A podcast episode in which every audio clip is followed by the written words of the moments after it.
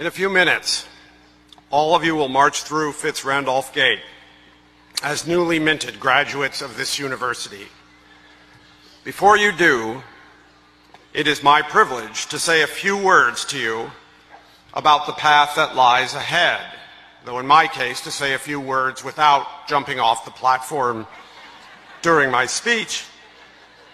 It looks like fun, actually, but I would not want to do that without a helmet. Whether on the platform or beyond it, it is indeed a privilege and also a genuine joy to address you. For all of you graduate today having accomplished something that is genuinely important and worth celebrating. You've completed a demanding course of study. It will transform your life in many ways.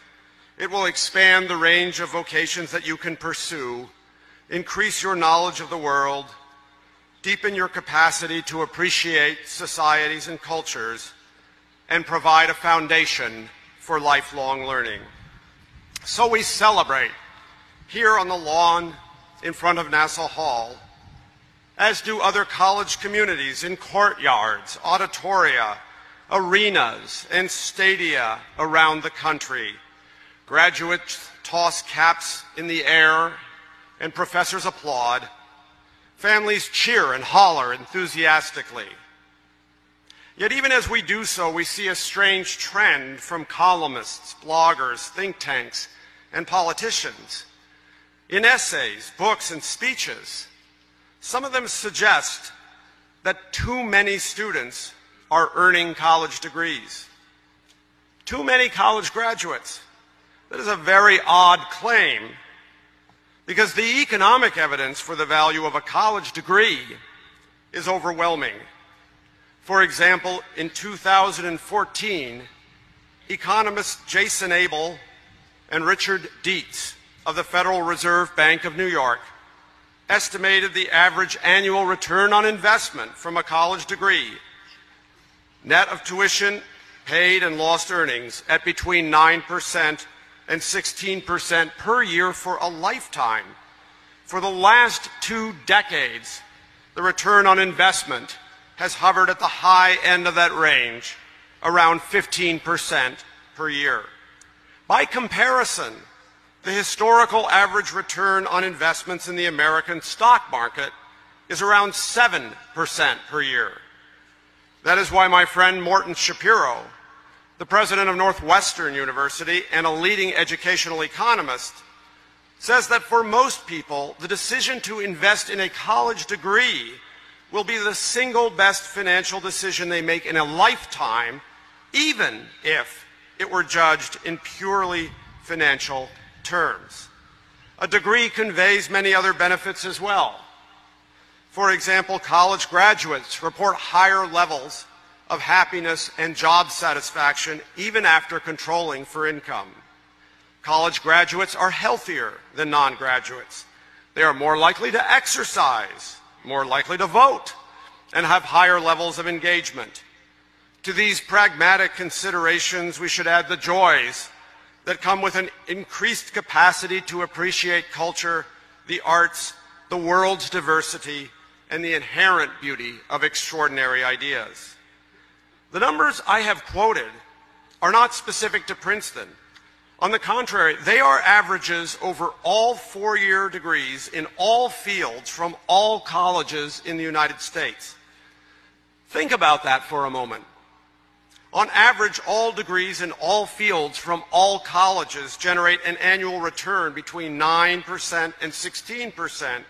And this return is supplemented by additional benefits to health, happiness, and the quality of life. How could anyone think we need fewer college graduates. Some people answer that you can learn a trade without getting a college degree. Welders, they observe, can make more money than many college graduates. And that's true. There are, of course, reasons why you might want to get a college degree, even if you plan to become a welder.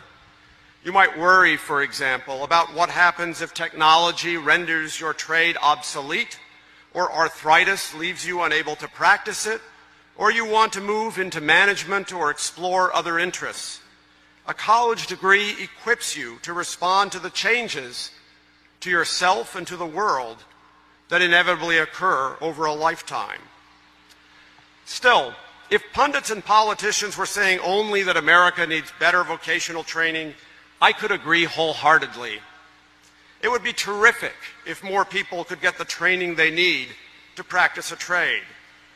But at the same time, it would also be great if more people, not fewer, could receive the extraordinary benefits that come with a college degree.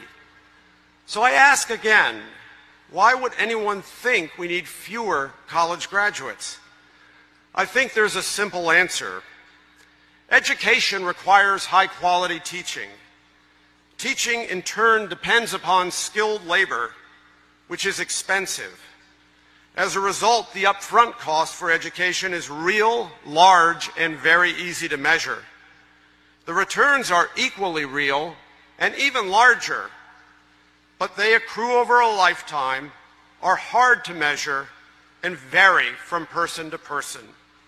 It is tempting to wish that you could get more certainty at a lower cost. The people who call for fewer degrees yield to that temptation. They emphasize the short term. They focus almost entirely on the price of college and on the salaries students might earn in their first job. That's a mistake.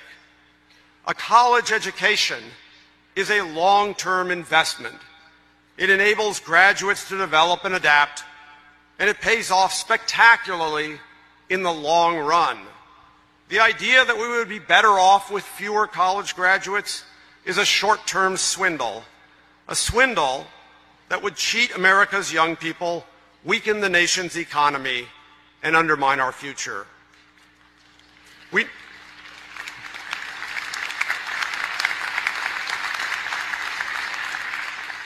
We need to have the confidence to invest in our young people and to ensure that a college education is accessible and affordable for students from all backgrounds and financial circumstances.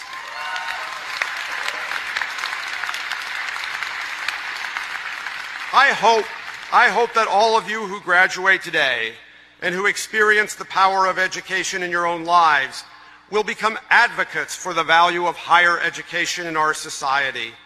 There is a national conversation taking place right now about the value of higher education, and we need your voice in that conversation. We need you, in other words, to help others to achieve in the future what you achieve today. How can you help more students earn college degrees? Here are three suggestions.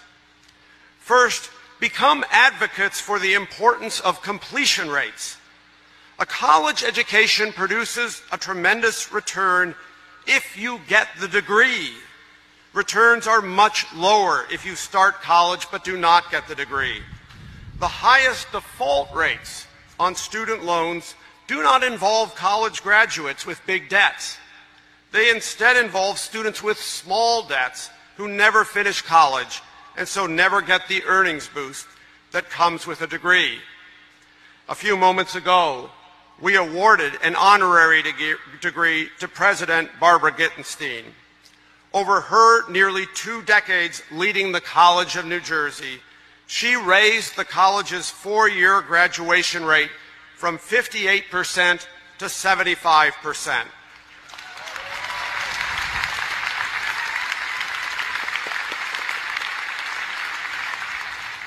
That, that number puts TCNJ's on-time completion rate among the top five or ten in the nation for public colleges and universities. By raising TCNJ's graduation rate, President Gitenstein has improved the lives of thousands of students who might have left school with debt but no degree. Be an advocate for higher education leaders like Bobby Gitenstein and for colleges like TCNJ that commit to improving completion rates. Second, support America's public institutions of higher education.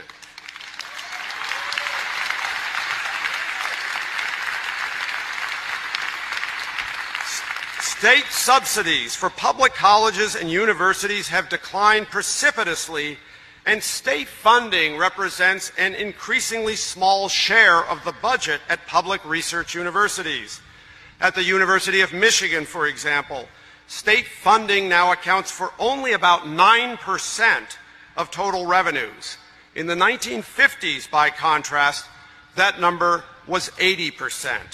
Tuition at state universities has risen not because they have increased their expenditures per student, but because state legislatures have hollowed out their other sources of support. America depends on its public colleges and universities. They are engines of social mobility and innovation.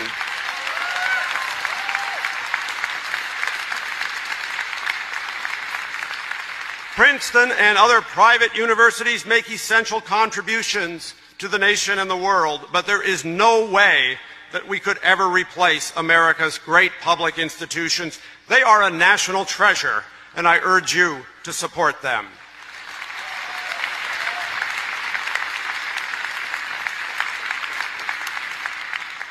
Third, stand up for the importance of enabling more students from low-income families to earn college degrees.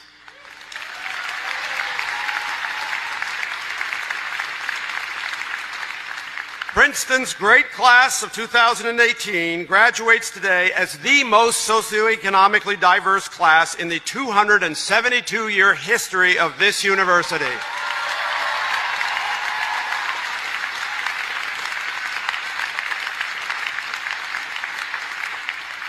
Enjoy that distinction because you will not hold it for long. Other classes already at Princeton will break your record. Our graduate programs are likewise drawing upon new sources of talent.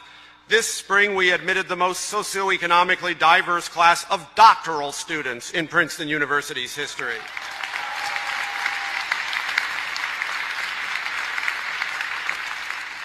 At Princeton, we believe in socioeconomic diversity because we know that to achieve excellence as a university and as a nation, we must draw talent from every sector of society.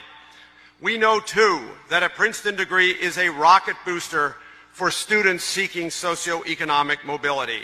If we want to heal the divisions that inequality has produced in this country, we must ensure that students from low-income backgrounds receive the educations they need to develop their abilities and contribute to our society.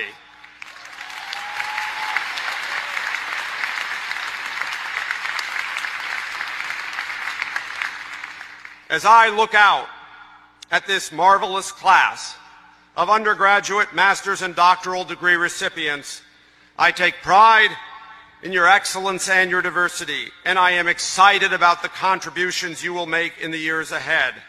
The world needs more college degrees, not fewer. We need more celebrations like the one we hold today, with more proud families and happy graduates ready to go out and make a positive difference in the world.